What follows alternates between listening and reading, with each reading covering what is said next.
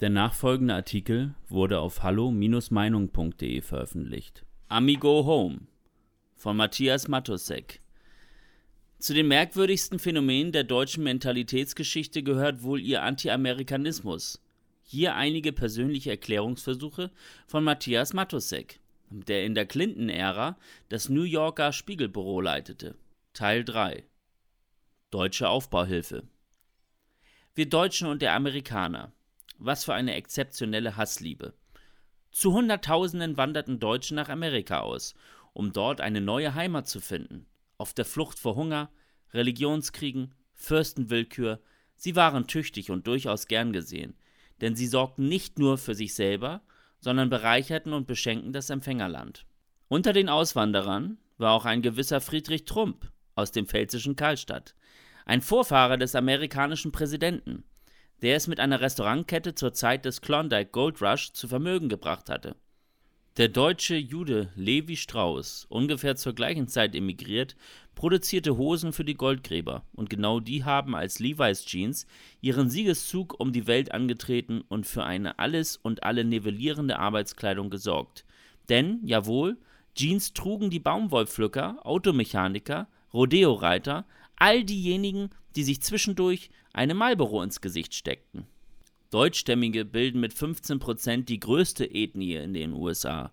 Eine Zeit lang erwägte man Deutsch zur offiziellen Verkehrssprache zu machen. Ein anderer deutscher Auswanderer hieß Karl Lemle.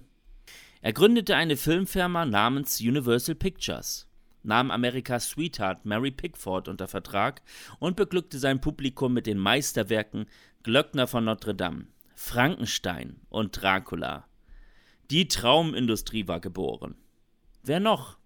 Der ganze große, brillante Rest, den dann die antisemitischen Rassedeutschen außer Landes trieben. Billy Wilder, Ernst Lubitsch, William Wyler, Robert Siedmark, Marlene Dietrich und die großen und leicht versnobten Kapitalismuskritiker Adorno, Horkheimer, Fromm, Marcuse. Natürlich die Schriftsteller Thomas Mann, Franz Werfel, Bertolt Brecht, Fritz Kuh, Künstler wie George Groß, John Hartfield, Dirigenten wie Otto Klemperer. Doch die hässliche Wunde klaffte, die des Holocaust. Zu schnell hatten die Siegermächte die Deutschen exkulpiert, denn sie wurden gebraucht als Figuren auf dem Schachbrett der Großmächte. Offen gestanden war ich überrascht, dass mir als Deutschem in New York kein Hass entgegenschlug. Ja, meine Erfahrungen in New York waren durchweg positiv, bis auf dieses eine Mal, gleich zu Beginn meiner Korrespondententätigkeit 1992, als ich mit meiner Frau deutsch scherzend zu Zabas unterwegs war, dem legendären jüdischen Deli, in dem es dunkles Brot gab, das ein paar Straßen nördlich auf dem Broadway lag. Da drehte sich eine Dame, die vor uns lief, tatsächlich um, fein gekleidet und sehr würdevoll, und sie sagte, an ihrer Stelle würde ich hier nicht so laut Deutsch reden. Doch es blieb der einzige Einspruch gegen uns. Die Nachfahren der Nazimörder, die es im Übrigen in unseren Familien nicht gab, hier auf der Upper West Side. Weiter oben, jenseits der 114. Straße, nannte man das Viertel Germantown, weil viele deutsche Immigranten sich hier niederließen. Hier oben gab es eine deutsche Bäckerei und einen deutschen Stammtisch unter der Ägide von Gabi Glückselig. Und als ich sie besuchte, waren wie immer auch die Olsons dabei und der Hofberger und Harry Escher. Es gab Kartoffelsalat und Würstchen und Kuchen. Olson, ein weißbärtiger Seebär, trug eine Augenklappe und erzählte von Trotzki, dem er das Programm der vierten Internationale in die Maschine getippt hatte. Eines, das den selbstverständlichen Bruch mit Väterchen Stalin bedeutete.